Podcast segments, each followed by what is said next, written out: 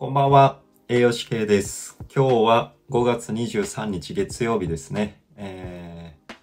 今日は大学院講義なかったので、ちょっと雑談したいと思います。今日は、えー大学院に行くなら、えー実務経験、まあ、社会人を経験した方が、えーいいよっていうような、え動画を撮っていきたいと思います。で、まあ、その理由としては、まあ、これ前提としては、あの、臨床系の、えーまあ、研究をしたいっていう方は、え実務経験を積んでから行ってほしいなっていうふうに思います。あの、基礎系の研究をしたい方とか、あまあ、他にあの、分子栄学とか、そういう系、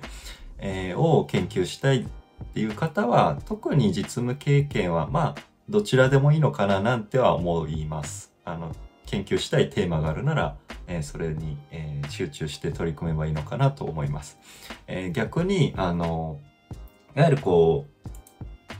ちょこちょこ聞かれるんですけど、あの、臨床系、えー大学院に行くと、えー臨床系のスキルが、えー身につくような感じで、え思われてる方も多かったりするので、まあ、それは、まあ、全然違うっていうような、えイメージを持たれた方がいいと思います。っていうのも、あのまあ、今通ってる大学院っていうのも社会人の方が多いので、えーまあ、実際に働きながら通われてる方が多いっていうのもあるんですけど、ディスカッションをするときに、やっぱりこう日常の業務の話が結構出まして、えーその中でテーマが決まっていって、でそれについて、えー話していくっていうようなことが多いので、結構、えーまあ、いわゆるもうストレートで大学から大学院に入った方は、えーまあ、テーマについてのお話が、えしづらいような感じを持ちます。はい。で、えーまあ、もう一つは、やっぱり、えー研究をしたいっていうのが大学院ではメインになるので、その研究のテーマっていうのはやっぱり日常の、えーまあ、疑問っていうのがやっぱり研究テーマになってくるのかなと思います。で、まあ、個人的には管理栄養士の地位を上げたいっていうようなテーマで、今までずっとこう研究テーマを探していたので、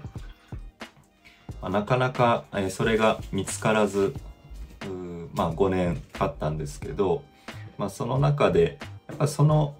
何がしたいのかなっていうような視点を持ちながら、え臨床に取り組むっていうのも、まあ成長する糧になってきたのかななんて思ったりはします。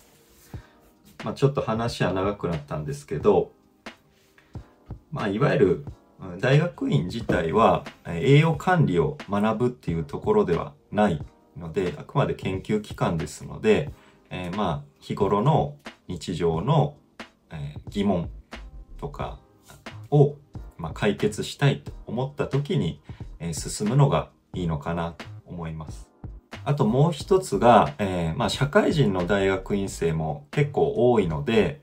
えー他の施設ではどういう取り組みをしてるかっていうのを共有できる場にはなるので、なかなかやっぱり栄養士の職場って少数職場で他の職場の話をなかなか聞けないとは思うんですけど、えーその場で結構気軽に話せたりするので、結構刺激的な、えー時間になると思います。で、結構その経験年数も違ったりするので、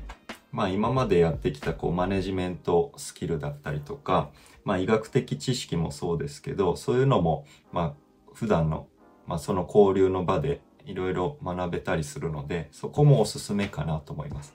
ただその大学院によっては人数も少ない大学院が多いと思うので、まあ本当にその栄養管理を学びたいとか、えーまあ臨床の研究をしっかりしたいっていう場合であれば、結構実際大学院は絞られるのかなと個人的には思います。まあ僕が通ってる大学院を押すわけではないですけど、まあ